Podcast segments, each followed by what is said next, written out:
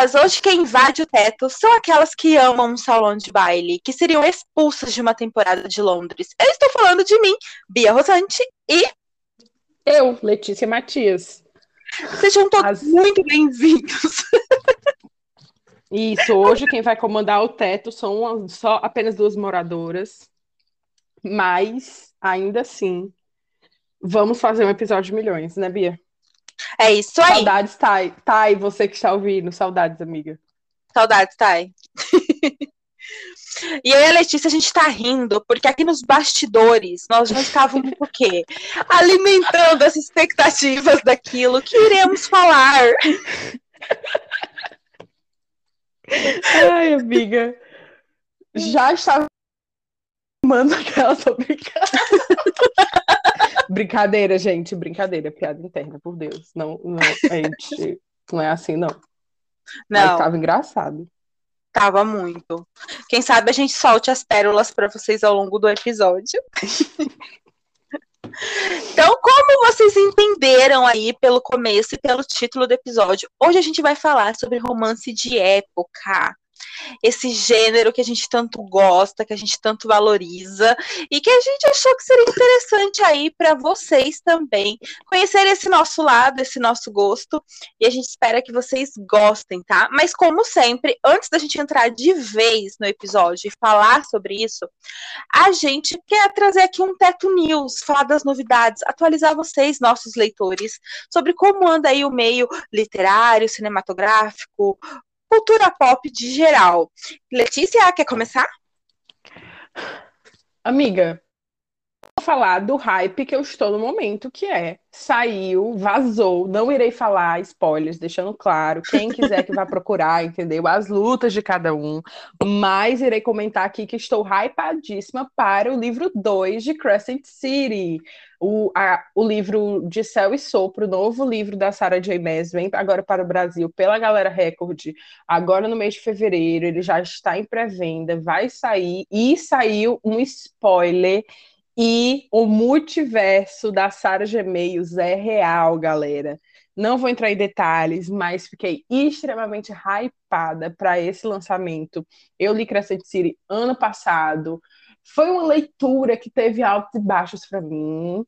Ele é muito grande, eu acho que dava para ter dado um enxugado, comecei um pouco confuso, e mas aí no, do meio para o fim eu estava gostando dos personagens, estava interessada nas, nas situações que estavam se armando no livro, mas aí eu acho que algumas coisas não foram bem resolvidas. Eu sei que tem muita gente que acha é, favoritou esse livro, acho ele perfeito. Para mim, ele ficou um quatro, é, um três estrelas e meio, mas é, eu já estava muito ansiosa para o lançamento do segundo livro e agora eu estou à loucura, como todo o resto do fandom. Sinto muito os fãs de Crescent City, o fandom de Crescent City, que vai ser invadido agora pelo restante do fandom da Sarah J. Maas, que é a maior é, conglomeração de pessoas parecidas com a máfia que eu conheço.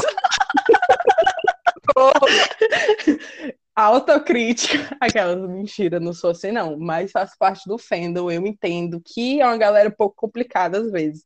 Não leve isso pro coração, tá, gente?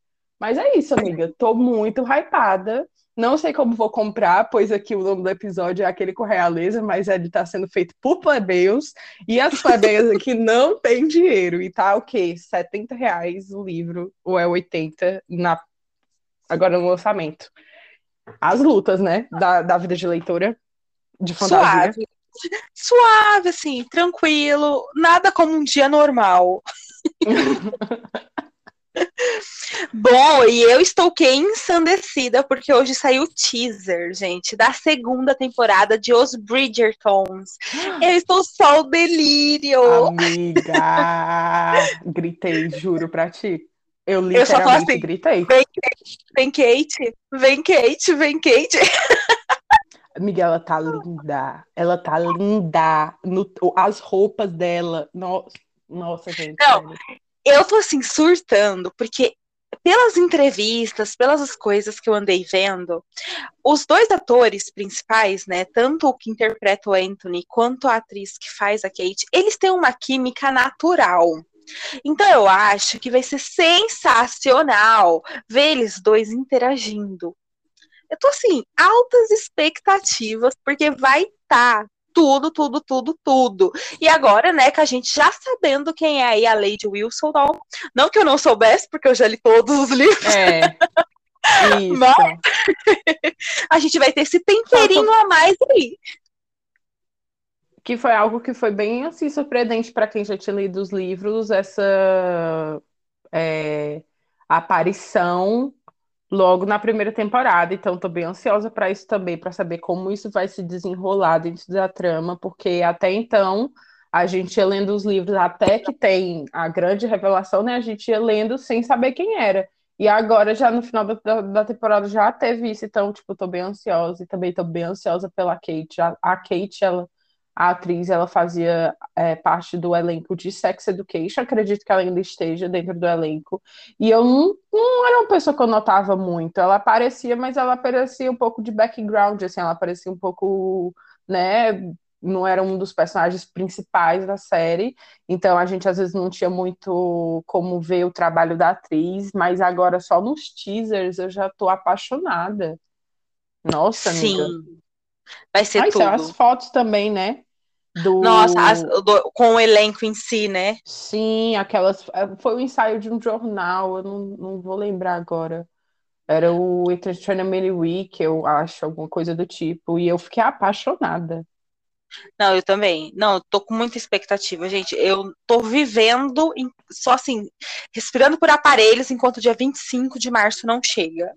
Porque eu vou ser aquela pessoa que vai levantar às 4, 5 horas da manhã para assistir e maratonar. Assim, vou passar o dia só vendo isso. É, galera. A gente vai ter que fazer isso, né? Aqui o um spoiler. Olha, fica de olho Vamos, aqui no teto, viu? Fiquem de olho. Vai ser tudo. E eu vou só trazer mais um Teto News aqui, só mais uma novidade que eu vi, é que para quem ama Oscar aí, já saiu a lista dos indicados, tem muita coisa interessante. Inclusive, eu cantei a bola de um dos livros que iam estar indicados e acertei. No Ritmo do Coração está indicado como o melhor filme e eu estou torcendo muito para que ele consiga uma premiação porque tá lindo, lindo, lindo. E se você não sabe do que eu tô falando, volte nos episódios anteriores e escute. Isso. Tá, vai ver os indicas, o indica não. Olha, o indica tem a galera que eu sei, viu, galera, que vocês às vezes ignoram o nosso indica a gente consegue ver, tem algumas pessoas que não escutam o nosso indica, vocês estão perdendo chance de ter umas indicações, mas sabia cantar a bola de filme que tá indo pro Oscar. Então, assim, viu? É só indicação boa de verdade. Então, volta lá, escuta os indicas, que tem muita dica massa sobre as coisas que estão acontecendo. E, se eu não me engano, Bia, esse O Ritmo do Coração é uma adaptação de um filme francês, que eu sou apaixonada e eu ainda não vi a versão americana, porque eu tava dando uma de cut. Fiquei um pouco receosa. Fiquei assim, não vou ver não que tá imitando o filme, porque que não me bota o filme que é francês para divulgar aí, fica querendo refazer as histórias. Mas vou assistir por, causa, por sua causa, viu? Porque você indicou, vou assistir. Isso e é aí. Isso. E eu, não, e eu vou aproveitar para assistir a versão em francês também para poder comparar as duas. Ai, amiga, é tudo. Tudo. É a família. Blur, eu não vou saber. Blur, Blur, não sei. Alguma coisa assim, que eu não sei francês. Mas. É, Bellier, talvez. Não certo. sei, gente. Mas. É, eu vou te passar, amiga, vai dar certo. Vai sim. Então, gente, agora a gente pode entrar no mundo dos salões de baile, nesses romances de época, era vitoriana, era medieval. Esse gênero que é tão amplo, com tantos títulos, babados e tudo que é mais possível reunir dentro de um romance de época. E a gente vai começar falando para vocês quais foram os nossos primeiros livros lidos do gênero, né? Quem aí Sim. foi o nosso primeiro contatinho dentro desse universo e por que que a gente se apaixonou por ele. E talvez tenha brigas. Já talvez. adianto. Talvez. De leve. O meu primeiro contato foi com um livro chamado Rebelde, da Nora Roberts. Ele é uma. Eu li na edição de 1988, mas calmem, tá? Eu não nasci Meu antes Deus. disso. este... este livro pertencia à minha mãe. E ela ganhou esse livro de presente e ela tinha guardado com ela. E quando eu tinha 12 anos, ela me autorizou a ler. E Amiga, foi você assim, tava lendo Nora Roberts com 12 anos. com 12 anos. Tudo bom. E foi assim, gente, pra mim foi sensacional, porque eu fiquei presa do início ao fim. Essa é uma história que tem um pano de fundo histórico muito interessante, porque nós temos ali é, Londres brigando com a Escócia e os nossos protagonistas é um inglês e uma escocesa. E ela é atentada ao extremo, no sentido de que ela não tá nem aí que ele é um lord inglês. Ela não tá nem aí que ele é delicado. ela é bruta, ela é rústica, ela bate de frente com ele, ela questiona, ela bate de frente até com o pai Amor. dela. E é aquela protagonista que, assim, ela é forte, ela é muito forte. Então tem esse pano histórico. Não é, claro que não, um, um livro perfeito, assim, nós estamos falando de um romance que é muito incrível, que tem questões é, históricas, que tem muito drama envolvido, com provavelmente com um final que deixa as pessoas um pouco divididas sobre como se sente a respeito dele, mas ainda assim foi uma história que me conquistou e que me fez assim, de fato, me tornar leitora viciada à procura de muitos outros livros e por muito tempo eu li muito romance histórico por causa desse apego emocional a este livro, que é assim, um dos meus favoritos da vida até hoje. Eu reli ele porque a Arlequim relançou este livro alguns anos atrás, e é uma capa que tem uma mulher de vestido cor-de-rosa na frente. E é uma edição muito boa, tá muito legal também. Só que eu tenho um apego aí muito carinhoso pela minha ediçãozinha de 1988. Eu nunca li Nora Roberts, amiga. Eu sou uma péssima leitora de romance, eu nunca li nada dela.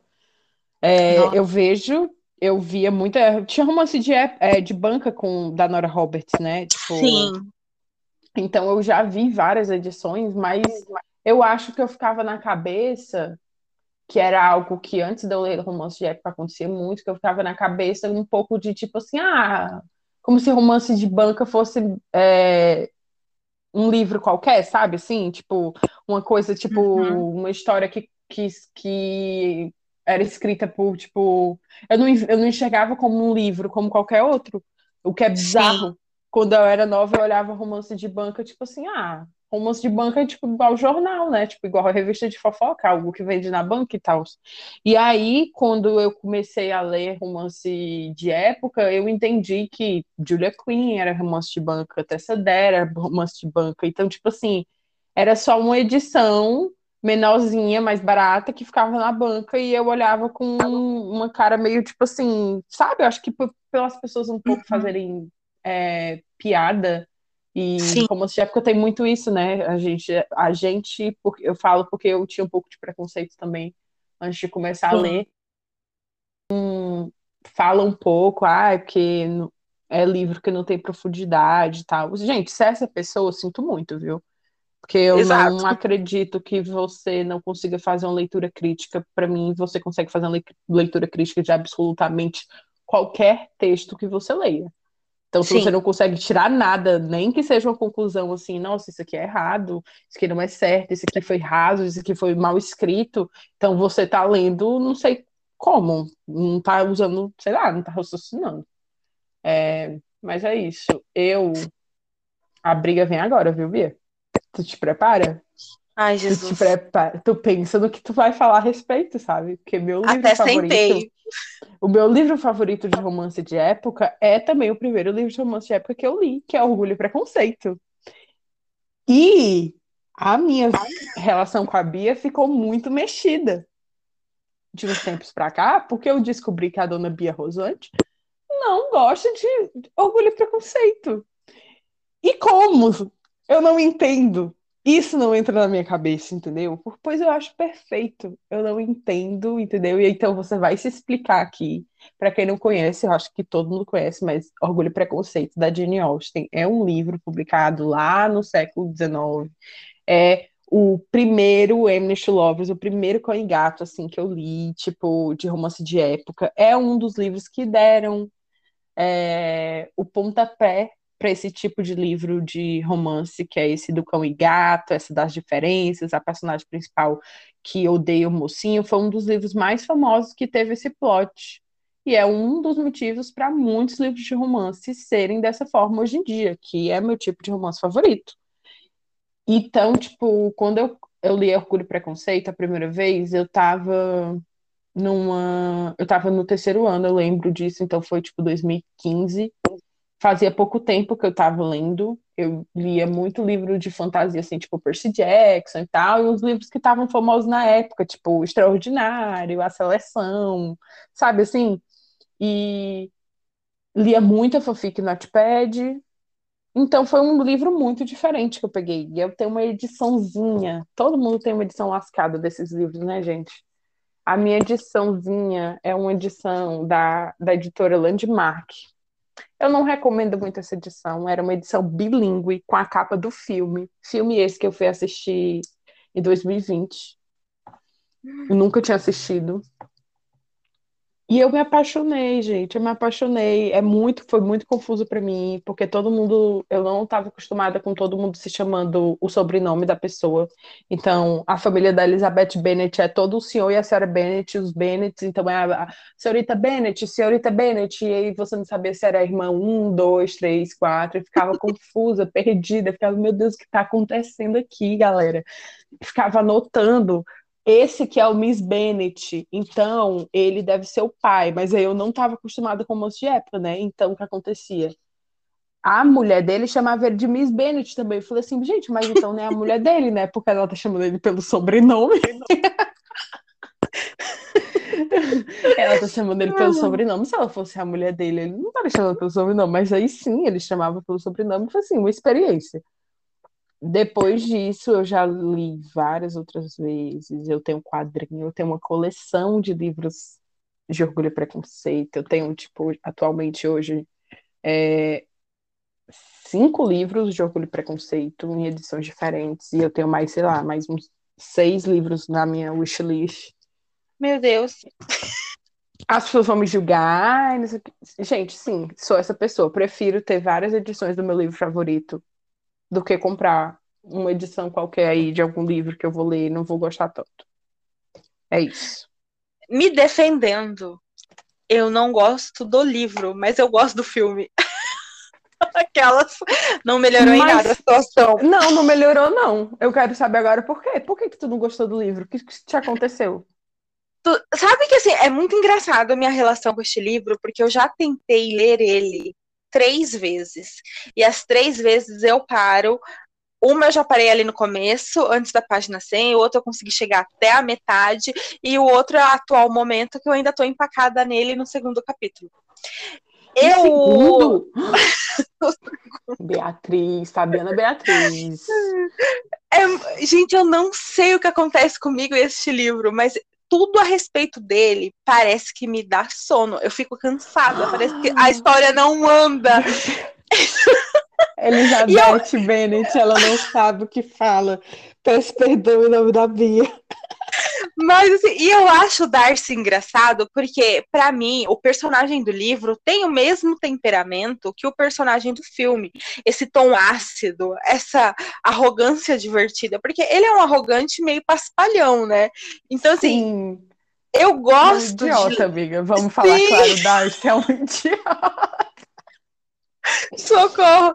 Mas assim, então assim, eu tenho essa, essa dificuldade. Eu não sei explicar porque eu não sei se foi isso uma barreira que eu já coloquei e eu não consigo sair dela.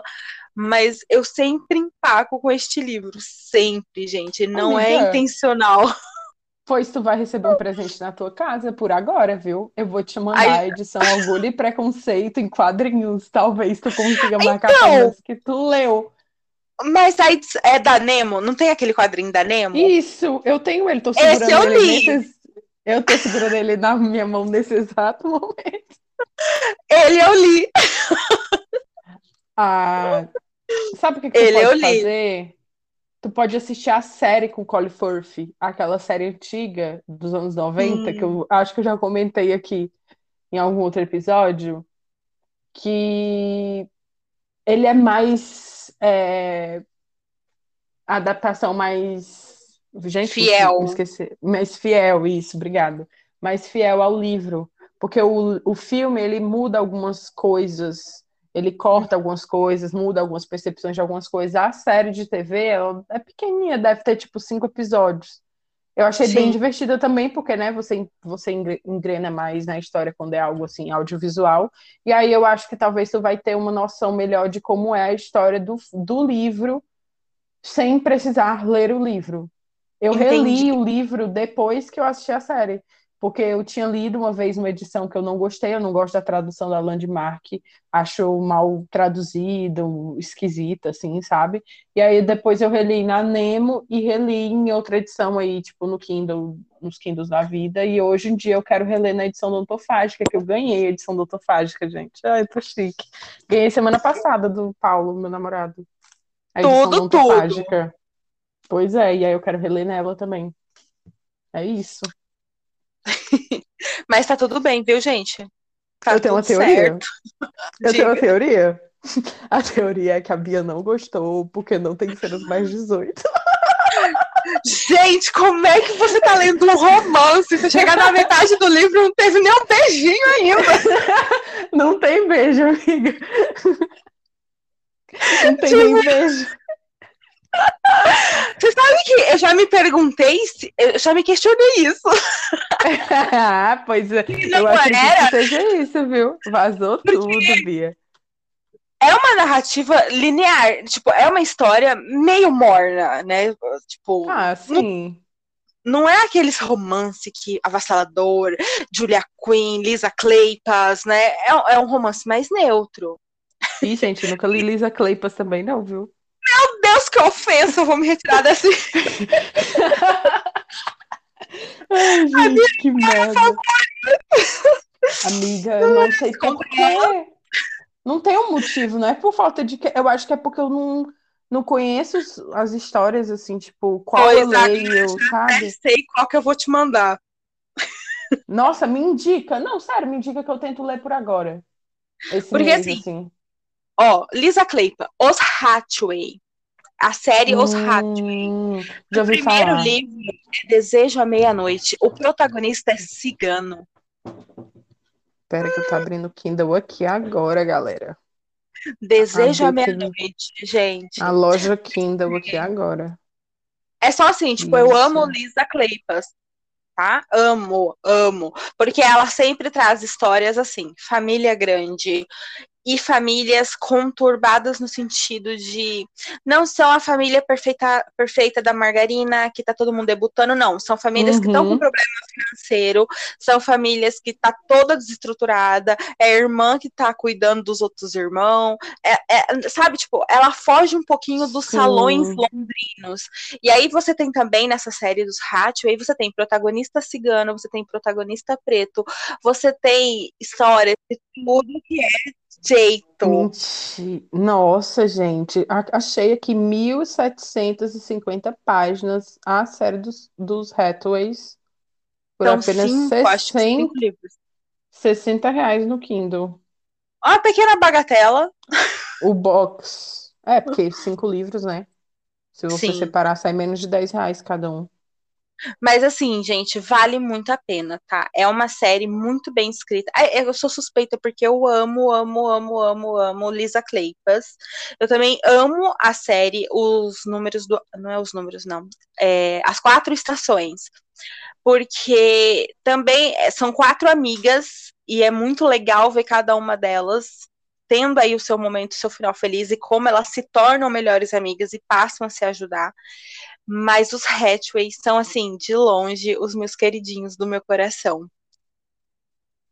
Pois então, meu anjo, tô aqui vendo, vou tentar ler um livro dos Hathaways por agora e volto com updates no futuro. É sobre. Sim, vai ser incrível. Outra autora muito, muito queridinha do meu coração é a Julia Quinn e é os Bridgertons. O meu apego a essa série é muito assim. Gente, é, faz. Se eu não estiver enganada, acho que já tem 20 anos que saiu o, o primeiro livro, O Duque e Eu. Sim, 20 anos. 20 anos. Foi, foi no ano. Foi acho que 1999, 1998, 2000, algo assim. Então, a gente tem problemas na, na narração da Julia Quinn, na escrita dela? Temos. Temos pontos polêmicos? Temos. Mas ainda assim é uma autora que eu gosto muito de ler, porque eu gosto da forma como ela traz a, a mãe nessa história, a matriarca que criou aí seus, seus pequenos filhos, seus oito filhos ali, sete, oito filhos, da forma como ela criou numa sociedade que é tão nutrida por machismo, por aparência, por tudo. Então eu gosto muito dessa série em função disso. Ela não é uhum. a minha série favorita da vida, mas é uma série que eu gosto muito, muito, muito também. Eu gosto muito da Julia Quinn porque eu sinto que, assim como a Tessa Dare, que é, acho que atualmente a minha autora de romance de época favorita, porque eu entrei em contato com os livros da Tessa ano passado, fiquei apaixonada. E a Julia Quinn, ela tenta evoluir, sabe? A uhum. gente vai ler nos Bridgetons, a gente vê a diferença de discurso do Bridgeton do, do que eu, que tem aquela fatídica cena que é bem polêmica.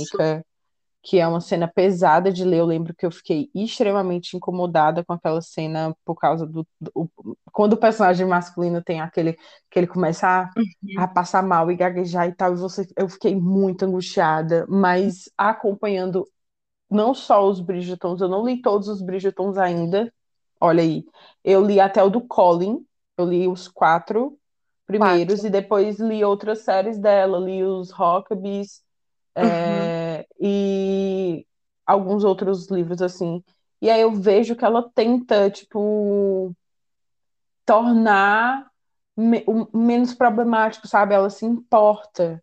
E ela não perde a leveza do livro, não deixa de ser divertido. Ainda tem o romance O Cão e Gato, o romance de conveniência, o casamento arranjada, o, a mocinha ela não faz uma mocinha que é, ah, é, aceita tudo que todo mundo fala, todas as mocinhas dela, em algum momento, tipo, elas, não, isso aqui não é certo, ai, desse jeito eu não quero, desse jeito, tipo, assim, sabe? Então eu acho, tipo, gente, não tem como falar de romances de época e não falar da Julia Quinn, né? Vamos Sim. falar a verdade, assim, tipo, no, no romances de época atuais, assim, não tem como não citar a Julia Quinn, ela é uma das que tem mais nome, mais força atual, atualmente, assim, até por conta de, das adaptações. Então, tem gente que não lê. Eu conheço pessoas que não leem, não tem esse, esse é, hábito. E aí vê a série, achou interessante, foi lá ler, aí leu um, leu dois, três, quatro livros, porque deslancha. A leitura Sim. leve, a leitura rápida, uma escrita gostosa de acompanhar, né? Sim. Eu gosto muito, sou super suspeita, porque assim, eu acho que tanto a Julia Quinn quanto a Lisa Kleypas, talvez a Sarah McQueen, elas têm essa vamos a mesma forma, a mesma fórmula, vamos colocar assim, que uhum. são histórias é, com pintada de sensualidade, porque você tem a provocação, você tem né, você tem ali as cenas mais sensuais. Não é o todo do livro, tá, gente? As histórias delas não são focadas nisso, mas isso não é um existe. Livro, não é um livro hot, é um livro com cenas isso. hots, né? Exato. E assim, e elas têm essa mesma pegada. A Sarah com a série do Os Números do Amor, ela também traz protagonistas muito fortes, ela também traz protagonistas à frente do tempo. E isso é muito legal. E eu gosto como elas também sempre trazem uma crítica à sociedade da época como essa sociedade agia, até para a gente entender que aqueles moldes eram cheios de falhas, rachaduras e muita hipocrisia, né? Sim. Mas daí a gente também tem os romances de época muito mais dramáticos, que trazem muito mais a realidade da época. Que a gente tem como exemplo a Judith McNaught, que traz os livros delas, tem esse tom mais pesado. Você lê sabendo que você vai sofrer muito, porque a mão dela pesa em cima da mulher. Tipo, você consegue ver o reflexo da sociedade, o reflexo do homem machista na mulher, na jovem que tá sofrendo, que tá precisando. Então, muda-se esse tom para esse tom mais carregado. Ai, amiga, eu não leio muitos livros de época nesse, nesse molde, eu sempre prefiro mais.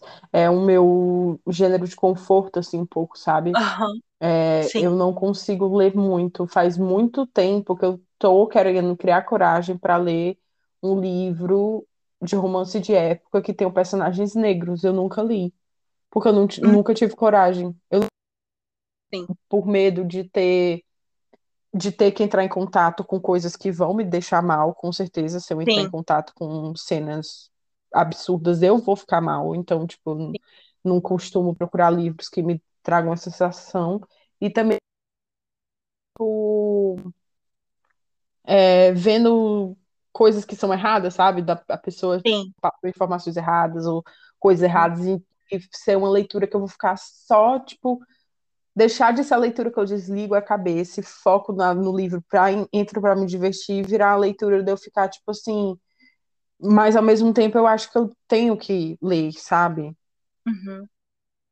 Bom, eu acho que eu, eu li um nacional que traz uma referência que é o da Marina de Carvalho, eu acho que é o Amor no Tempo do Ouro, o Amor Sim. nos Tempos do Ouro. Conheço. Ele traz, ela não chega a se aprofundar, mas uhum. é que nem uhum. você falou, tipo, eu vou me colocar aqui agora como uma mulher branca, tá, gente? Ó, como mulher branca, quando eu li o livro, é, mesmo sabendo toda a história que carrega, né, todo o, o que aconteceu no passado, porque existe um passado, a gente sabe que existiu, não é ilusão de ótica, tem gente que acha que não existe até hoje, ainda existe, tá? É muito real. E a Marina, ela só pincela, tipo, ela faz uhum. menções. E essas menções já me incomodam. Tipo, essas menções já me deixam desconfortável dentro da leitura, porque me levam a refletir sobre o que aconteceu e como era, entendeu? Então, eu, eu fico. Então, eu entendo você falar, quando você fala assim, que você não sabe como você vai reagir diante de um livro desse. Porque Sim, realmente deve ser pesadíssimo. Não, principalmente pegar... quando Amiga, eu, e eu acho que às vezes é pior a pincelada do que o aprofundamento, sabe? Porque a pincelada é meio que tipo assim, olha, gente, existiam pretos, eles eram escravos. tipo, Sim. volta. Vamos aqui focar na mocinha que tá querendo casar de conveniência. E aí eu acho uma, um esquema meio bizarro, assim, de tipo de se ler, de tipo, ela passou por cima, ela, ai, gente, olha, aquela pessoa ali tá levando chibatadas, olha, eu tô sendo agredida, ai, vamos, tenho que casar, né? Qual é a flor que eu vou botar na mesa no dia do uhum. casamento, sabe? Não sei se. Mas, o, mas eu é acho que nesse livro. É, mas, mas assim, nesse livro específico, eu acho que a Marina tomou bastante cuidado para não uhum. ser superficial, mas também não falar muito, sabe? Eu acho que ela uhum. tentou dosar ali para ficar mais fácil mesmo de realmente o leitor ler. Tanto que ela tem uma sequência, né? Tem o segundo livro e ele se chama A História de, Mal... de acho que é Malika, acho que é isso, A História de Malika. E eu até hoje não tive coragem de ler. Amiga, e eu, eu não sei assim, porquê. Eu acho que não tem, de verdade. Eu acho que não tem como criar uma história de romance de época usando a realidade. Sim. Não tem como. Não tem como ser um, não tem como ser, porque para mim um romance de época não é só um livro, eu acho que tem uma diferença entre romance de época e um livro histórico, um livro que se passa Sim, em época tem. histórica. Exato. Então, tipo assim, não tem como você criar um romance de época fofo se você vai falar de um negócio que é um completo absurdo, é uma, uma completa uhum. barbárie, não tem nada de, não tem uma coisa boa que tem que aconteceu naquela época, sabe? Não Sim. tem uma coisa, então tipo, não tem como criar. Então eu acho que a única forma de você criar representatividade dentro de livros de época é como a agora teve na adaptação de Bridgerton para Netflix. É você não tratar simplesmente o personagem ele é racializado, então ele tem, ele, é, ele tem uma raça que não é a caucasiana, né? Ele não é branco, e ele vai Uhum. lá e participa. E para mim, de verdade, eu acho que é a melhor forma de tratar sobre o assunto, se não for o objetivo, não for fazer uma grande crítica. Ou não for para ser tipo um livro tipo Kindred da Octavia Butler, tipo, tá entendendo? Tipo, se for sim. para ser um romance leve, então você só coloca o personagem, ele é negro, ela é negra, ele é asiático, ele é, sei lá, é, latino Uhum. e tal, e você coloca lá e faz uma história fofinha. Eu acho que não precisa, eu acho que todos os livros, só porque vai ter o personagem de ser uma, uma, ai, uma representação de, da realidade, nesse contexto, tá, gente? Deixando bem claro, Uhum. da realidade de como foi o, o povo preto na época da escravidão. Não tem esse, eu acho que, sabe? Eu acho que tá faltando Sim, autores simplesmente escrever um livro de romance de época onde o personagem é negro e pronto, ele faz parte da, reali da realeza, ele faz parte da, da alta sociedade, e isso não é uma questão, ele tá sendo feliz e, e eu acho que eu me senti representada, sabe? De um, um alívio sim. de não ter que ter aquele pensar assim, eu simplesmente uma pessoa preta e ela tá feliz, e ela não tá passando Uhum. fome, ela não tá apanhando, ela tá vivendo e ela tá se apaixonando e vai se casar de conveniência com alguém e vai ser Sim. divertido, sabe? Eu acho que eu escutei isso é, parecido com isso sobre a questão da representatividade. Agora eu não vou me recordar onde que eu ouvi, gente, mas eu acho que foi um podcast. E se eu não estiver enganada, foi a Kéfera que mencionou isso na questão de LGBTQIA+, que ela fala que quando as pessoas falam de escrever um romance sobre um LGBTQIA+, elas sempre se preocupam muito com essa questão de que eu tenho que mencionar e falar sobre toda a, a luta da causa. E que ela sente falta, né? Não exata. Tá, gente? Eu tô aqui parafraseando, eu não tô falando exatamente o que ela falou, tá? Tô falando que eu me recordo dela ter falado. É que ela Uhum. fala também, assim, que ela sente falta de ler um livro de romance em que simplesmente você tem um casal Sim, homo. E, e que tá tudo sim. bem, sabe? Tipo, ah, é, não precisa falar assim, fulano de tal, gay. Sofreu homo...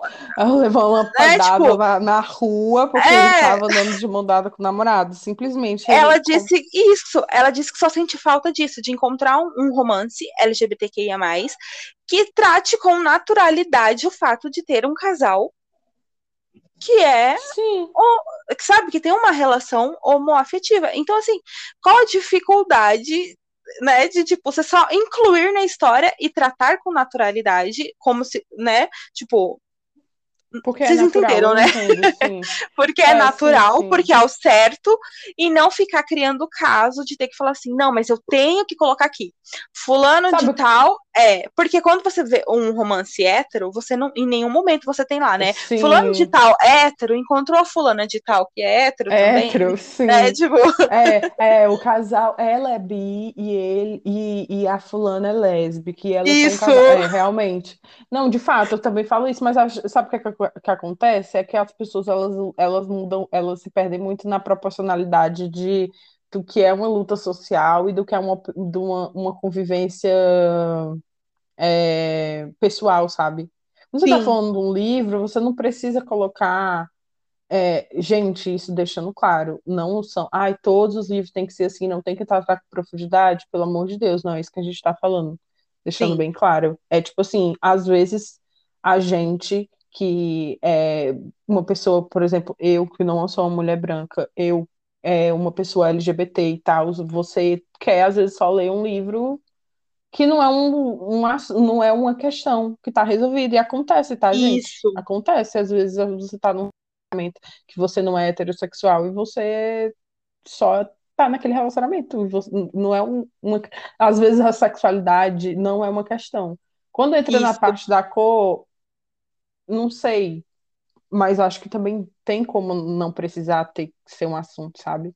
Mas isso é Eu muito também acho. Isso é muito relativo. Vamos voltar a falar que eu quero falar de, de, de, de, de putaria, menina. Puta, manda! Eu já tô com um aqui prontíssimo pra falar. Pois bem, né, menina? Aquela. É... é um livro que é um gênero que é conhecido por isso, né? É um, é um, é um gênero conhecido por ter esse tipo de cena é, é meio esquisito quando não tem. Eu sinto um pouco Isso. meio esquisito quando não tem. Ou quando tem aquela. Ai, galera, você, cara, se você que um dia vai escrever um livro aí de romance de época, senta aqui e conversa comigo um pouquinho, amigo.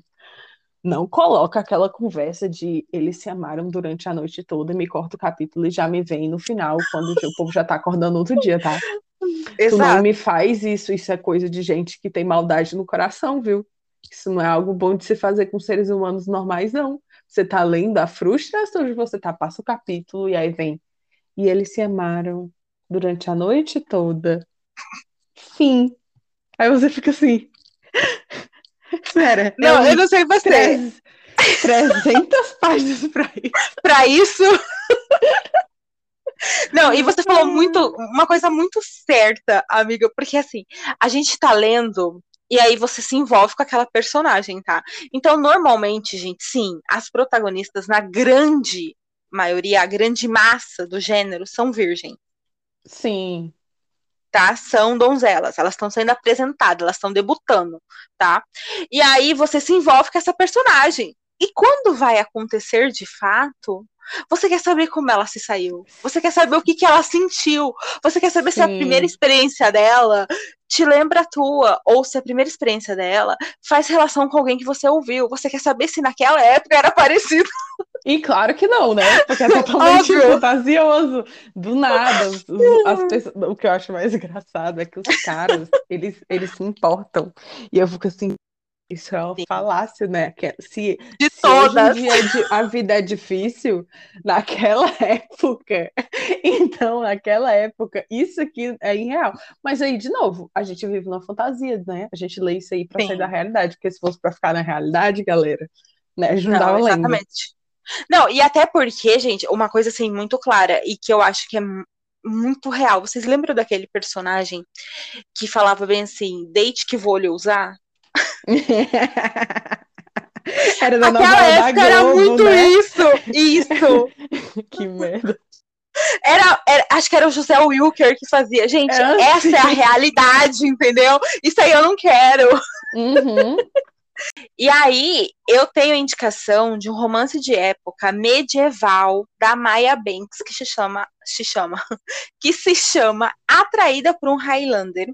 E aqui a gente tem uma protagonista que fala na cara do protagonista, do mocinho, que ela não gostou, tá? A primeira Mentira! experiência dela, a primeira experiência dela é horrível. E ela fica traumatizada e fugindo dele por várias e várias noites. Mentira! Eu não acredito. Gente, sério. Eu não acredito. Ela não gosta. E é muito legal, porque quando ela vai conversar, porque ela vai conversar ao longo do livro, né? A história vai se desenrolando. E ela vai dar conselho, porque é uma, é uma trilogia, né? Então nós temos um segundo livro. E quando ela vai dar conselho para a protagonista do segundo livro, ela simplesmente fala assim: talvez você não goste, talvez seja muito ruim. Mentira! Eu tô passada. Gente, vocês estão vendo que eu, tipo, eu amo romance de época, mas eu não sou muito a pessoa que tem indicações. Eu, eu sou uma pessoa nova nesse mundo. Indicação, Eu amiga. juro pra ti, eu tô com a loja Kindle aberta de novo e eu tô pegando a indicação e procurando aqui.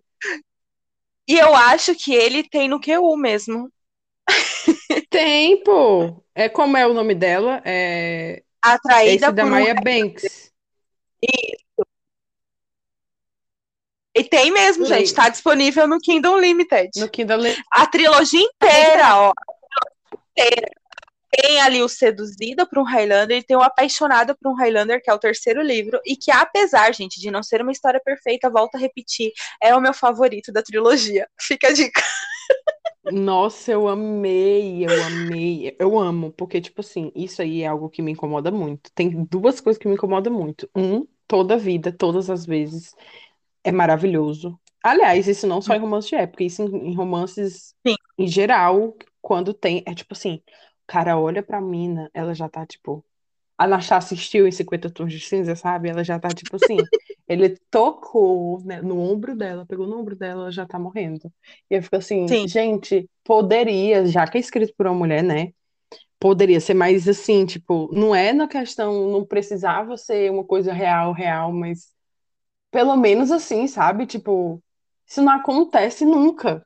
Isso não Não. acontece praticamente nunca. A pessoa, você não vai olhar para a pessoa e vai ficar ensandecido. Molhada. Raramente isso, vai- isso, raramente isso vai acontecer. Então, tipo assim, eu vou ler esse livro do Highlander para ontem. Porque eu achei interessantíssimo. Eu quero, dá pra, porque dá muito pano pra história. Se as autoras É usassem mais esse, esse plot de tipo, ai, não foi legal. Ai, você vai ter que me conquistar mais do que isso. Você não pode só olhar pra mim e eu já estar apaixonada por, por você. Entendeu? Sim. Então, tipo assim, dava pra ter uma construção melhor.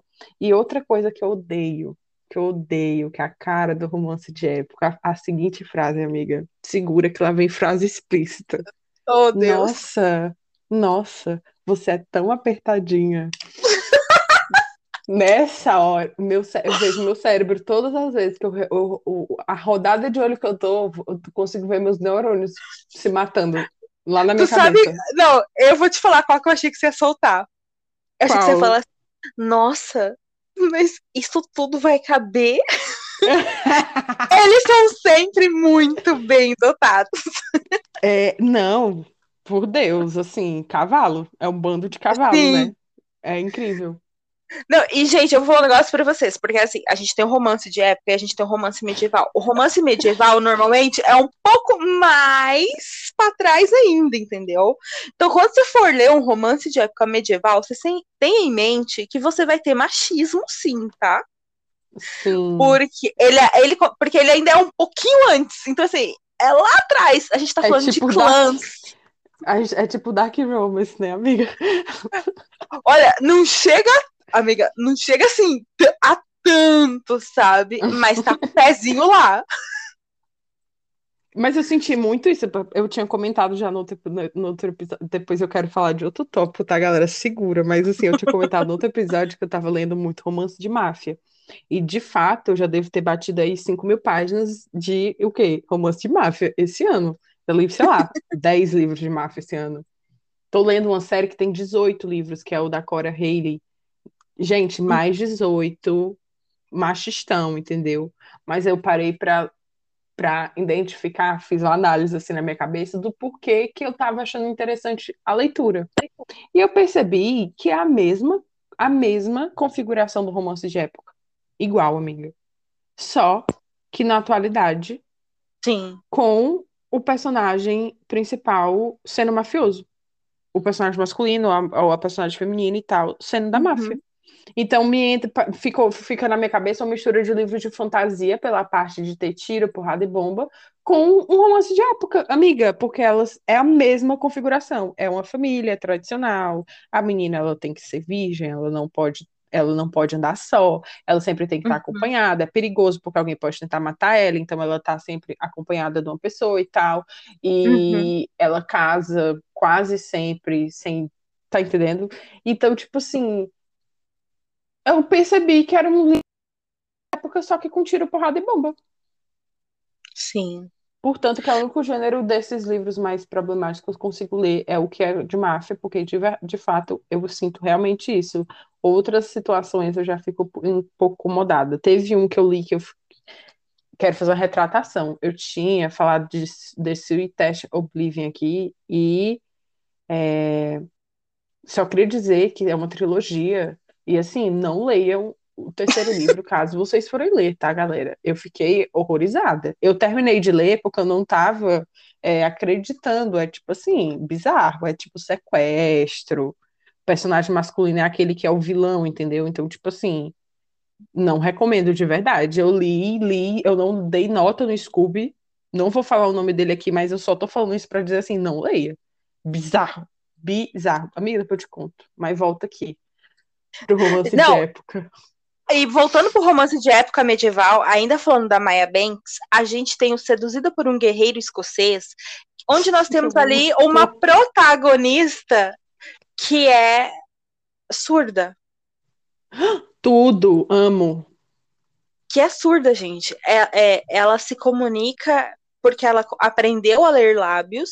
As pessoas tanto taxavam ela como louca dentro do clã, do próprio clã dela, taxavam ela como louca, mas na verdade ela não era louca, ela só não ouvia, tá? E aí você tem ela ali que é a vibração da voz é o que faz com que ela se comunique com as pessoas, a vibração da outra pessoa falando, sabe? Alguns tons ela consegue captar e sentir. E é uma história da Maya Banks também, que é um pouco aí. Eu acho que ela pende um pouco mais para ser mais romantiquinha ali, mais bonitinha, do que de fato o Atraída para um Highlander, que é um pouquinho mais pesada. No sentido Ai, assim. amiga, né? amei. É, Mas é, é muito legal. Nossa, eu sou suspeita, gente, porque eu gosto muito. nossa, amiga, me lembra muito o romance com o Duque da Tessa Dare. Que eu panfletei horrores quando eu tava lendo, porque eu fui lendo assim, achando que ia ser mais um livro. Tipo assim, tava imaginando assim, um livro de casamento de conveniência, sabe? Eu não fui, eu fui sem saber nada da história. E aí eu li o romance com o Duque da Tessa e eu fiquei, tipo, apaixonada. Eu... Tu leu, amiga, esse livro já? Já, né? Já, já. Eu fiquei apaixonada e também tem representatividade. Um dos personagens que aparecem no livro, ele é cego e eu achei assim sensacional que vai tratar disso, óbvio, gente, que não é um, um, um ai, uma pessoa, sabe assim, porque acho Sim. que as pessoas às vezes vão esperando que vai ser assim um puta lição de como seria uma pessoa cega na época no, no século XIX. Tipo, não, por favor. É um romance fofinho e tal. E de novo, é, ele fala sobre isso tem as dores do personagem por ele ser cego, as limitações, é, ele sofre por isso, porque ele é uma pessoa que se torna cega depois que ele já tá mais velho, então ele lembra ainda como era o mundo e tal, é, tipo, ele, ele sabe como é, e eu achei muito interessante esse livro, eu achei interessante não só essa parte, como também a construção da história, o fato dela não ser um, um casamento de conveniência, dela estar tá lá brigando com ele, é esse aqui eu o meu castelo, e ele fala, não, esse daqui é o meu castelo, e aí vai ter que resolver esse BO, e tem o fato do pai dela ser escritor, e tem o Fendel, o primeiro livro de romance de época que tem o Um Fendel, Fendel. tem o cosplay, sabe? Não, maravilhoso. É muito bom mesmo. Amiga. Eu- Não, pode Ah. falar. Fala Não, eu ia falar assim, que ainda. Oh, meu Deus! Ainda dentro dessa pegada mais saliente, uma, um lançamento recente, que também é uma trilogia, e ela se chama Os Segredos da Charlotte Street, que é o Duque que eu conquistei, da Scarlett Peckham, Hum, que trata aí, gente, de um tema tabuzão até hoje, com muita naturalidade. E eu me choquei pela forma despretensiosa, talvez tranquila, sim. que a autora conseguiu ali inserir dentro da narrativa e não ficou nada assim escandaloso, nada pesado. De mau gosto, né? Não ficou de mau sim. gosto. E é Amiga. muito interessante. Tu pode falar o spoiler? Aquelas que agora eu fiquei curiosa. O Duque que eu conquistei, digamos que é assim, nós temos uns 50 tons de cinza, Tu. hum, é? Pera, só vou que, só que de novo, espera, galera. a gente tem aí uns 50 tons de cinza na história, só que um pouco às avessas. Entendedores entenderão. Tu. Como é o nome de novo? Me repete aí. O Duque que eu conquistei. Nossa, gente, eu tô. am- Gente, a Bia, ela é. Ela é uma pessoa entendida do assunto, viu? Romance de época, eis-me aqui. É esse da Scarlett. Isso, Scarlett Peckham. Sempre eu vejo a, a, a, a pá do Livros e Fuxico. Sim. E eu nunca dei conta dele, assim, passou despercebido. Acho que ela nunca, tipo, deixou claro sobre o que poderia ser. Nossa, tudo. É que, é, gente, é muito interessante porque assim, é um tema tabuzão, sabe? Tabuzão mesmo. E a forma como isso é inserido dentro do romance e como é trabalhado, eu só sei que eu terminei assim, caraca, que legal, porque foi despretensioso, você não espera as reviravoltas que vai ter, e conforme elas vão acontecendo, você só vai ficando assim, de queixo caído. Eu gostei muito, muito, Ai, muito, muito. tudo. Amiga, agora vamos falar um negócio que eu sempre penso quando eu tô lendo romance de época. Vamos. Eles não tomam muito banho, né? E aí, Nossa. toda vida que tá indo lá e que a pessoa se casa, a- romance de época é até um pouco mentiroso, né? Ele vai fingindo que os personagens tomam um banho, mas aí eles, eles se casam e tal. E aí eu só consigo ler a cena e no meu fundo, no meu cérebro, lá no fundo do meu cérebro, vai, vai ter esse questionamento, vai ter esse pouco desse nojinho, sabe? Quando você fica lendo um negócio, você fica assim, ó. Então, e você sabe um o que eu... disso. Então, é nesse momento, porque, gente, é que nem nós já falamos aqui, entendeu? No, nos romances de época, os mocinhos são preocupados, entendeu? Com as mocinhas. Eles querem que seja É, bom pra elas. Então, eles não têm muito medo de cair de boca. Mas Só que é aí o que a Letícia impondo. falou, entendeu? A, a gente sabe, até porque muitas vezes na época eles falam assim: ah, é, busca a jarra de água quente, porque a gente sabe que muito desses banhos eram feitos com paninhos. Deus, galera, por Deus, galera. Sim. Hiperventilando. Então eu também fico, eu sempre me questiono, porque eram muitas e muitas e muitas camadas de roupa. Exato! Nossa, obrigada! É isso. Eram muitas camadas de roupa. Muitas camadas de roupa. Não tinha acesso às coisas que a gente tem hoje em dia, sabe? Os sabonetes que a gente tem hoje em dia, os- as tesouras. Eu não sei como era a situação, tá entendendo? E aí, roupa. E aí, a mulher usa a parte de baixo, aí bota a anágua, que bota a, a camisola, que bota não sei o que, que bota o espartilho, que bota a camada da roupa que vai deixar o vestido rodado, que bota não sei o que, que aperta não sei aonde, a meia, que Uhum. puxa a meia não sei das quantas. Eu fico tipo assim, gente, a candidíase da gata. Não tinha como, não tinha gente como ser saudável dessa forma. Nossa, amiga. Mas assim, a gente tem que Sim. abstrair, igual livro de, de fantasia. Quando você tá lendo livro de fantasia, eles estão no meio da guerra há quatro dias, e aí você, eu tento, boto pro fundo da cabeça, mas às vezes ainda vem um pensamento assim, intrusivo, e eu fico tipo, mas aí passa Sim. depois. É Mas, gente, é muito comum mesmo. Que bem que, que bom que, a- que mente também, né? Já que a gente tá lendo um livro que vamos ser Sim. felizes, não existe esse tipo de coisa. Mas se você parar pra pensar, gente, vocês vão ver que tem muita coisa assim que. Não! Traumatizando leitores depois desse. Agora, quem não reparava, vai reparar, entendeu? Vai é- reparar. E é sobre isso, às vezes, a vida das pessoas. Sim. E, gente, só pra não dizer, tá? Assim também, a gente tem nacionais muito bons, tá? Sim. Muito nacional, romance de época maravilhoso. E eu trouxe aqui, tipo, uma indicação que vale ouro: Cartas do Passado, da Lucy Vargas, publicado pela editora Charme. Sim, Lucy Vargas, Sempre que-. Sempre que eu posso, eu falo deste livro. Por quê? Porque ele tem viagem no tempo. Sim, fãs de Outlander.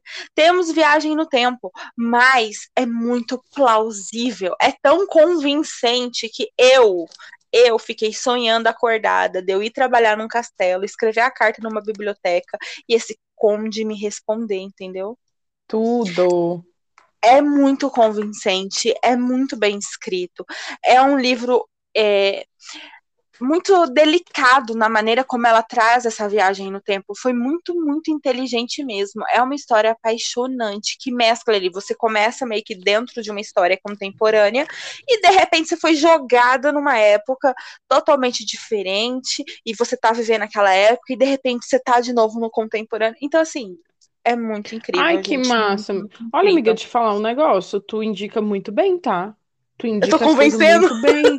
Porque tem vários desses. Todo, esse do Highlander eu já tinha ouvido falar. O da Lucy Vargas eu já tinha falar. É, o do o do Duque lá, do Vende, Vende Chicote, Algema, Corda de Alpinista, Aham. foi aí que eu descobri que ele era sadomasoquista. É, são livros que eu já ouvi falar horrores várias vezes e sempre passaram batido e eu tô anotando tudo porque tu, tu Não. fala de uma forma que me dá vontade de ler, sabe? E tu, e tu entrega migalhas que dá vontade de ler. Algumas pessoas só falam assim, ai, ela vai casar com fulano e aí vai ter surpresas. E você fica tipo assim, ah, gente, mas que su surpresa. E aí, isso não me convenceu, não, mas tu tá me convencendo, viu? Eu fico feliz. e não, e na expectativa, né? Só falta corta para no próximo episódio. A, Letícia chegando aqui falando assim: eu quero o divórcio da Bia. Tudo que ela indicou foi ruim. Ave Maria, amiga, por Deus, não, não, que é isso, limpa, limpa, limpa. limpa, limpa. Vai gostar. A Letícia vai chegar aqui falando assim: gente, leiam porque é bom. Ah, parecido com esses de Viagem no Tempo, tem o Perdido também da Karina, que é um dos livros mais conhecidos assim nacionais Nacional. de romance, que tem o Ian, Ian Clark, que é um meu um personagem assim, a, a Karina, ela escreve personagens masculinos apaixonantes. Eu entendo que tem polêmica, às vezes, envolvendo o nome da Karina. Já sei que tem gente. O Paulo, meu namorado, leu Perdido, porque o Paulo é essa pessoa. Ele lê, e às vezes eu falo assim, ei, lê isso aqui. Aí, uma vez a gente fez um traço, deu ler todo o Percy Jackson, que eu tinha lido só um, e é tipo a saga da adolescência dele favorita. Então, eu li todo o Percy Uhum. Jackson. Em troca, ele tinha que ler livros de romance, porque ele não é a pessoa que lê romance, ele lê muita fantasia.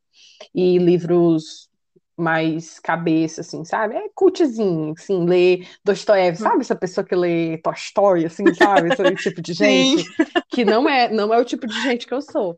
Então eu dei perdida para ele ler. A primeira coisa que ele foi ler, ele falou assim, gente, não tem escravo, né? E eu fiquei tipo assim, hã? O comentário, olha o que, o que o menino veio comentar. Eu rindo do alface, eu rindo da caneta, da emoção da caneta dele, pega, dela indo no banheiro, descobrindo que não tem chuveiro, dela se limpando com alface. O menino falou, vale, não tem escravo, né? E eu falei assim, é, né, pô? É um livro de romance de época, é pra ser mentiroso mesmo. Eu queria algumas chibatadas em, uma, em um ser humano do nada. Mas tudo bem. E aí eu sei que tem gente, tem a polêmica, não tem representatividade. No Brasil, na época que se passa da Karina, teriam escravos e tudo mais. E lá no, no Perdida não tem essa, essa situação. Eu entendo. Mas ainda assim, eu acho um livro muito divertidozinho de ler, sim. Tem viagem no tempo, e é maravilhoso. A Karina escreve personagens masculinos maravilhosos e apaixonantes. Então, tipo assim, Tudo. é também uma boa leitura.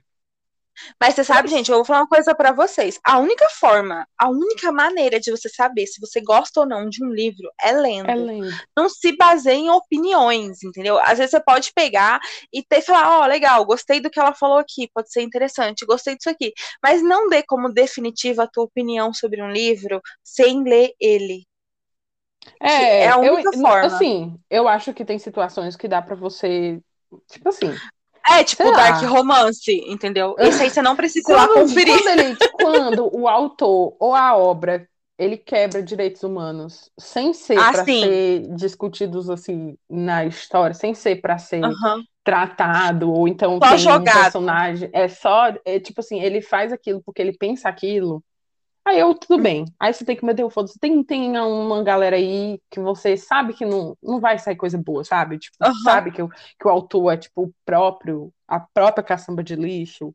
O livro Uhum. dele não vai ser, entendeu? Tipo assim, tudo bem. Mas realmente, isso assim, preconceito literário, tipo assim, ai, não leio livro X por causa de determinado. Tipo assim, não leio romance de época porque é idiota. Você aqui que tá ouvindo esse episódio, você já viu várias indicações só nesse episódio que são histórias múltiplas, mil histórias diferentes, com plots diferentes. Tem a da mocinha que ela é mais recatada, da mocinha que é mais agressiva, tem do, do Highlander que não que a mocinha vai lá e diz que ele não, não, transa bem, e vai ter o do que é maravilhoso, vai ter o da Viagem do Tempo, vai ter o. Tá entendendo? Então, tipo assim, não elimine um gênero por causa de um, dois livros que você não gostou, ou então de porque as pessoas falaram que aquele tipo de, de livro não vai ser bom. Porque Exatamente. dá, dentro de um romance de época você tem muito pano, então você pode encontrar um milhão de histórias com... para você ler. Sim. Exatamente. E, gente, falando de romance nacional, você tem Babi a Sete, tá? Que escreve muitíssimo bem. Sim. E nós temos também a própria Paola Alexandra, que tem dois livros de época, que são muito bons Três, também, tá? amiga. Tem De três época? livros agora. Ah, o Sim, roubo, né? O roubo também, ele é Verdade. de piratas. Sim. Então, gente, vocês têm a Paola, que escreve muitíssimo bem, a Babi a Sete, a Lucy Vargas, você tem a Aline Santana, você tem, assim, a Sil... Ai, gente, é Silvia Spadoni. Você tem, assim, muito autor nacional bom esperando uma única chancezinha pra conquistar o teu coração, tá bom? É, nem Então, de deem chance- não só é. de CEO se vive a literatura nacional. Então, Não. assim, tem outros gêneros também. E graças a Deus por isso. Aquelas polêmicas. a gente vai ter que ter a conversa do senhor. A gente vai ter que ter a conversa do senhor nesse podcast ainda. Eu tô aguardando ansiosamente por esse, esse momento. E aí, gente, o que, que eu vou fazer? Não, eu tô múltipla dicas hoje. Eu vou falar de um romance de época cristão. Ai, amiga, essa daí eu acho que eu vou estar tá passando. Desculpa aí, galera. Gente, amor a de Bíblia. redenção. Não. Desculpa, amiga. A não ser que você queira ler os cantares de Salomão. Né, Mas assim, aqui, ó, eu já li a Bíblia, então. Vazou Dica do tudo. livro bíblico. Mais 18 na Bíblia. Gente, isso é uma Mas, assim, fêmea, Não, gente. não, mas falando super sério, a gente tem Amor de Redenção, da Francine Rivers, que inclusive vai ser, está sendo adaptado para o cinema. Você tem uma jovem, uma criança, que foi vendida como prostituta e cresceu hum, nesse leve. meio. Bem tranquila, assim, ela cresceu nesse meio, sofrendo o que a gente sabe que sofre, né? Principalmente uma criança, né, que foi vendida dessa forma. Puta então ela tem verdadeiro terror a homens, ela tem pavor de homens. E aí você tem um personagem masculino que se chama Michael Rosea, acho que é isso, gente, se eu não estiver enganada, que é um homem de fé, que é um homem temente a Deus, é um homem que serve incondicionalmente e que ele ora muito em busca da pessoa para ele, da sua alma gêmea aí. Ele ora em busca da sua amada. E em algum momento dessa história, o caminho dessas duas pessoas vão se cruzar e o Michael vai ter a certeza que ela é a mulher da vida dele, tá? E ele vai continuar ali tentando fazer essa mulher sair dessa escuridão na qual ela se encontra e trazer ela a acreditar que ela merece uma vida melhor, que ela merece ser feliz, que ela merece ser amada e que as pessoas são sim capazes de amar ela, independente da vida que ela levou até ali. Ele não julga a existência dela, ele não a culpa pela vida que ela leva, entende? Muito pelo contrário, ele acolhe. Então é uma história cheia de altos e baixos, de reviravoltas. É um livro relativamente grande, porque se eu não me engano ele tem quase 500 páginas, mas é um romance muito interessante de você enxergar o homem como uma pessoa que se abstém, que, sabe, e uhum. a mulher que tem uma realidade completamente diferente.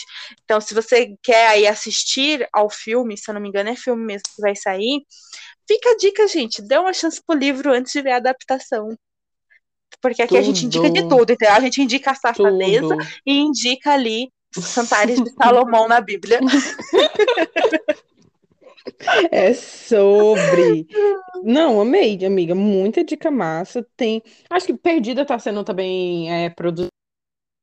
Eu fico muito tá. feliz quando eu vejo o livro nacional que tá saindo pro cinema, pra série, pra filme. Eu fico assim. Esses serviços de streaming agora estão dando mais oportunidade, né? Tá mais fácil para se adaptar. Então, assim, muito massa quando isso acontece.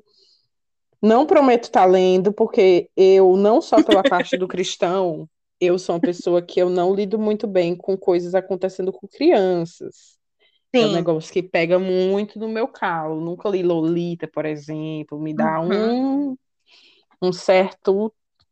Um certo. Não sei nem explicar. Eu fico muito engatilhada. Então, tipo assim. Certo. Talvez não leia, mas achei interessante. Quem Amiga. sabe, às vezes assistindo a adaptação, depois, né? Se é, interessa. É, pode ser, pode ser. Amiga, vamos para os nossos quadros, né? Que a gente já tá falando aqui Uhul! uma cota. Vamos! Então, gente, vamos para o quê? Para o tirei do cu. Esse nome, gente, sério. É, é sensacional. Vamos a indicações de livros que nós tiramos aí do Kingdom Limited. Pode falar, Lê.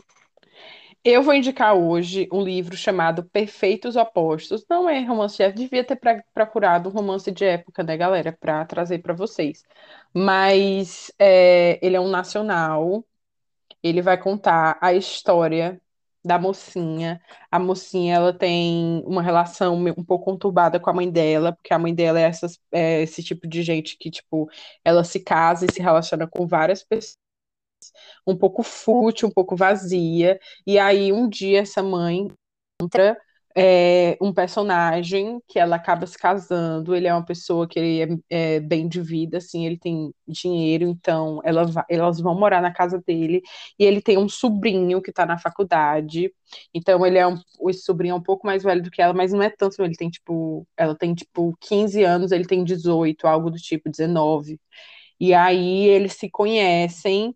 E aí tem uma, uma confusão assim, e aí ele passa a odiar a, tanto ela quanto a mãe dela. Ele fala que ela é igual à mãe, não sei o que, tem todo um, um problema. Só que aí, anos na frente, por algum motivo, eles vão ter que se casar.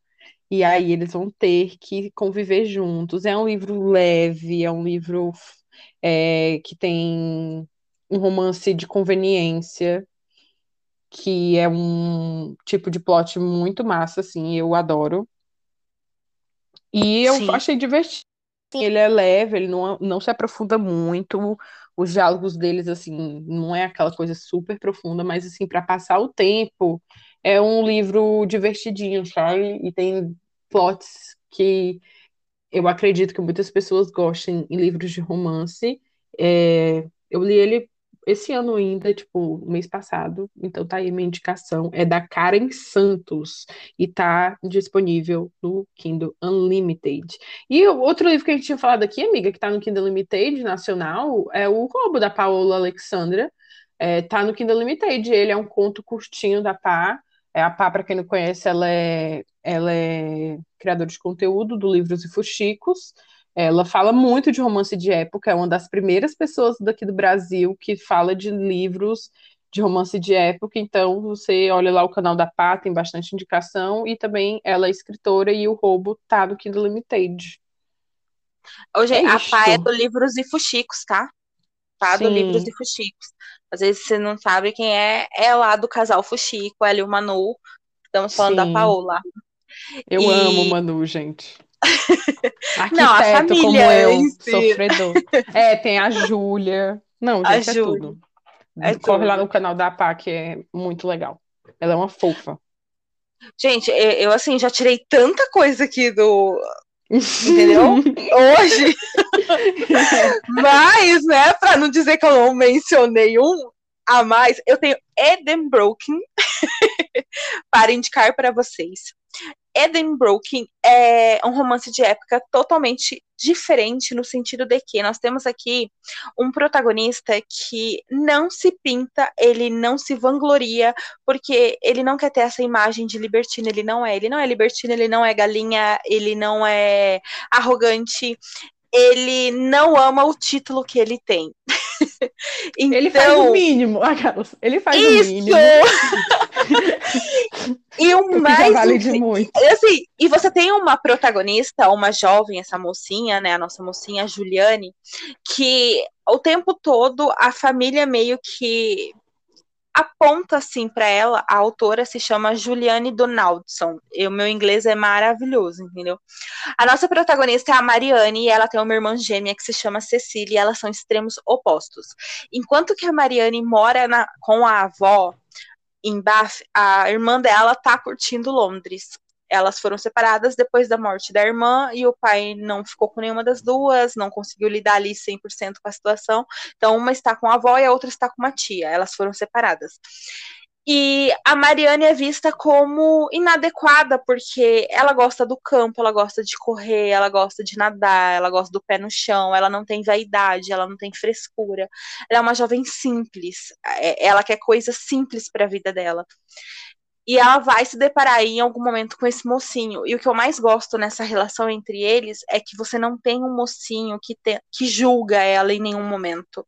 Ele ama ele vai amar exatamente aquilo que ela tem a oferecer, a simplicidade dela, a leveza dela. É isso que vai chamar a atenção dele. Ele não está interessado em ter uma esposa completamente adequada aos moldes sociais, sabe? Ele só se encanta com ela e se deslumbra pelo que ela é, pela força dela, pela coragem dela, pela determinação dela e pela a, a, fragilidade dela de querer se sentir adequada, de querer se sentir abraçada, ser parte de algo. Em alguns momentos eles vão descobrir ali semelhanças na forma como eles se sentem. Então é um romance muito, muito, muito gostosinho de ser lido e acaba sendo uma leitura muito rápido. Foi publicado pelo Universo dos Livros, mas está disponível no Kindle Unlimited. Fica essa super dica para vocês. Já peguei ele também, já botei no Kindle, tem 270 páginas. Amo! Ai, gente. Nossa senhora, tudo. Amei. E aí, Nossa, Letícia, acho que, é agora a gente. Viu, amiga? Ei, disse ele? que ele é premiado, premiado romance de Juliana. Então, tipo, olha aí. Não é para olha aí, não, é gente. é para muitos. É dica de milhões essa, hein? É, isso. e agora eu vou falar pra Letícia fazer o quê? Jogar a farofa na mesa. Amo, amo. É, minha farofa na mesa é uma farofa que não é tão farofa, ela é farofa no contexto que ela é criada, é um filme, mas trata de assuntos que não são tão farofas assim, mas de um jeito que você é, você se afeta, mas não tanto, sabe assim, o que eu tô querendo dizer? Uhum. Ele é, ele trata, hum, é, é um pouco pesado por conta do assunto, dependendo da pessoa, pode dar gatilhos, que é Loucura Sim. de Amor, da Dani de la Ordem. É um filme que tá no Netflix. É um ah. filme, se não me engano, da Netflix. E ele vai tratar sobre um, um cara que ele conhece uma menina na, numa festa e ele adora, sai com ela, eles ficam e tudo mais. Eles, inclusive, uhum. invadem um casamento, o que eu acho é assim, né? Não façam isso. E aí no outro dia ele quer ir atrás dela, ela esqueceu de tipo, a jaqueta com ele, e ele não encontra ela em canto nenhum. Em resumo, ele se interna num hospital psiquiátrico para conversar com ela. E aí o filme se passa dentro desse hospital psiquiátrico. E aí tem gatilhos de e uhum. principalmente de bipolaridade. Mas eu acho o filme muito assim fofo, muito em certas coisas muito verdadeiro.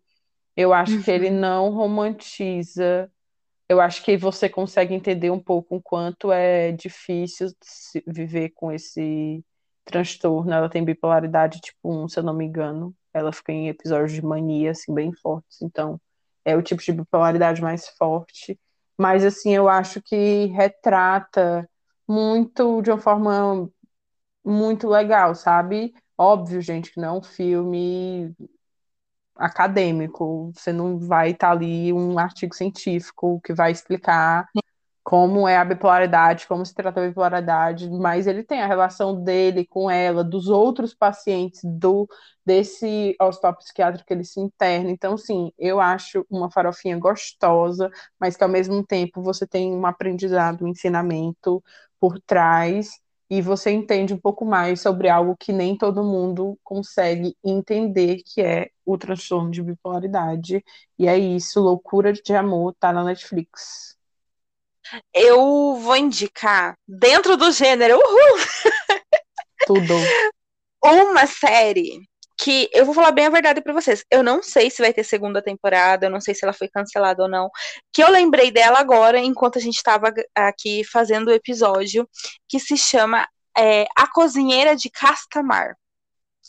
Ele se passa na Espanha de 1720, mais ou menos, e é baseado num livro de Fernando Muniz, nossa, muito espanhol, muito bilíngue eu nesse podcast Olha, hoje, gente. Dois filmes espanhóis, amiga.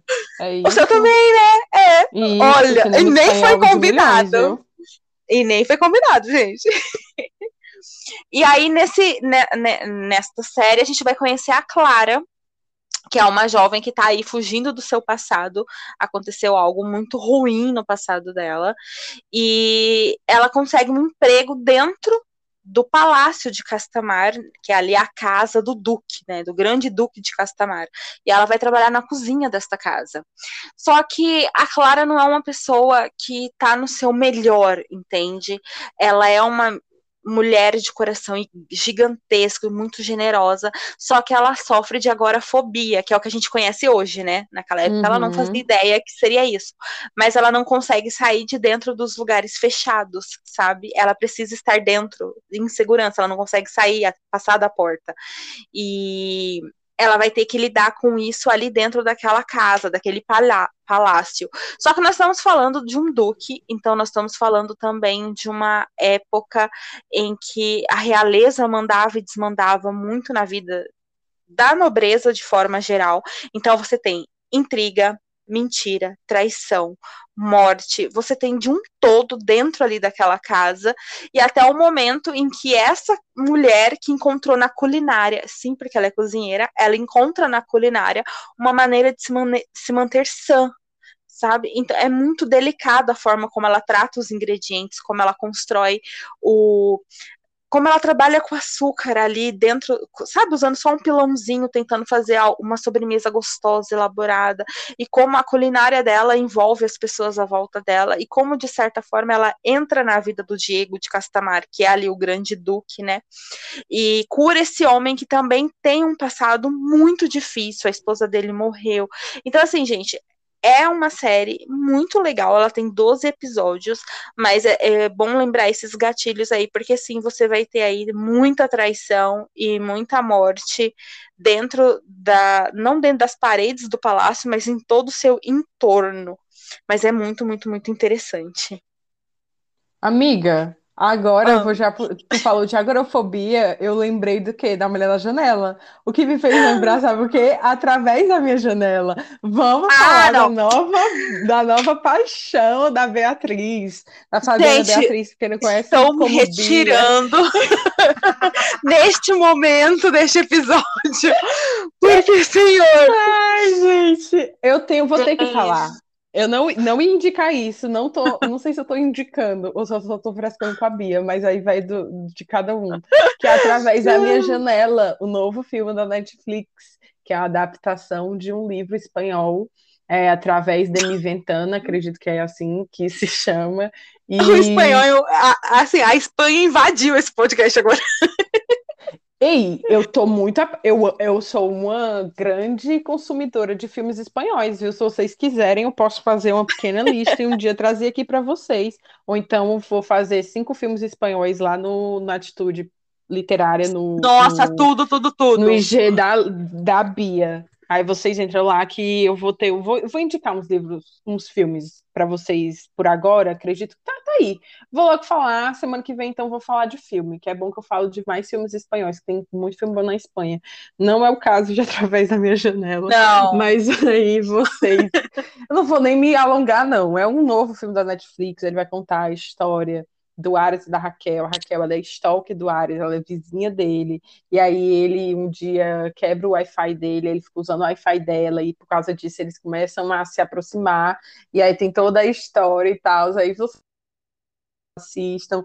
É, se vocês gostarem, sinto muito, procure ajuda que eu tô Eu tenho que parar de falar isso. Tem gente que gosta. Não, é um filme farofinha, gente.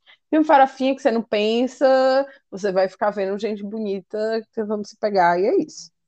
Não, oh, gente, o, o, meu problema com este filme é que ele existe, é só isso. Mas, assim... É que o roteiro, gente, ele é muito bom. É, Sim, eu gostei é dos inexistente. Atores. Ele é, o filme é lindo, assim, tipo, a direção é boa, a fotografia é boa, as roupas, os figurinos, é tudo muito legal, as músicas e tal. Mas o roteiro deixa a desejar, ele deixa, assim, você um pouco assim, sabe? Mas, assim, é isso, amiga, não vamos se alongar muito, não. Não, a gente vai ficar horas outro... falando, é, já tá a Thay, quando for editar esse episódio, vai matar a gente, tá? Não precisa tirar essas partes, tá, amiga? Desculpa. Eu só... Eu só tô vendo a Thay olhando essa indicação e falando assim: a Letícia não teve coragem de falar isso. Esse filme cozinho, sério. É, é, e ela vai mandar lá no grupo assim, gente, duas horas? É. É, duas horas, amiga, sinto muito. Mas a gente Desculpa. ama, saudade.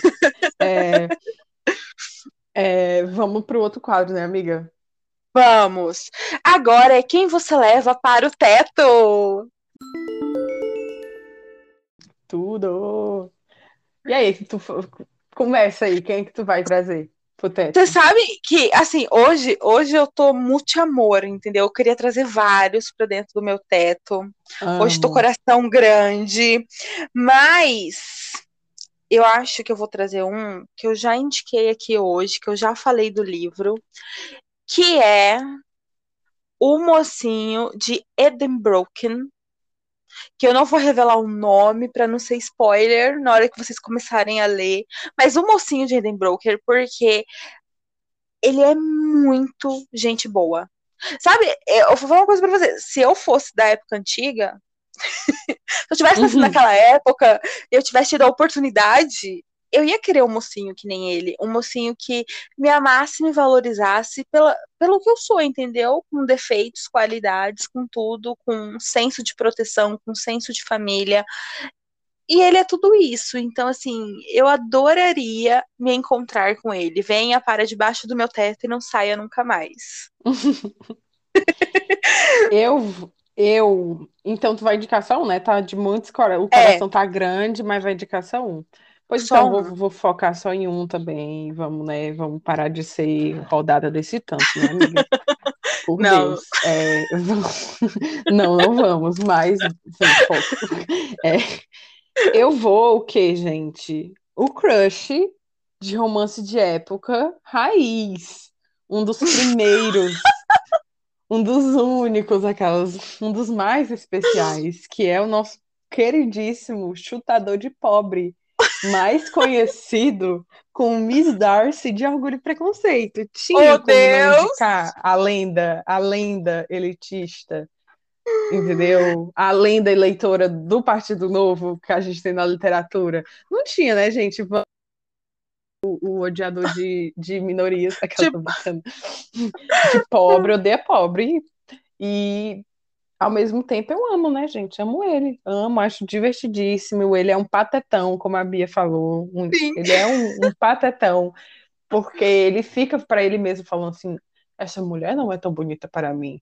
Essa mulher não é tão interessante. Ai, que família mal educada. Ai, meu Deus, que pessoas pobres. Ele é bem essa pessoa, né? Mas ao mesmo tempo ele fica tipo assim: Elizabeth, pelo amor de Olha para mim, mulher, me ame. Gente, ele é o Arthur Aguiar comendo jujuba no Big Brother e falando que não come jujuba porque é por açúcar, entendeu?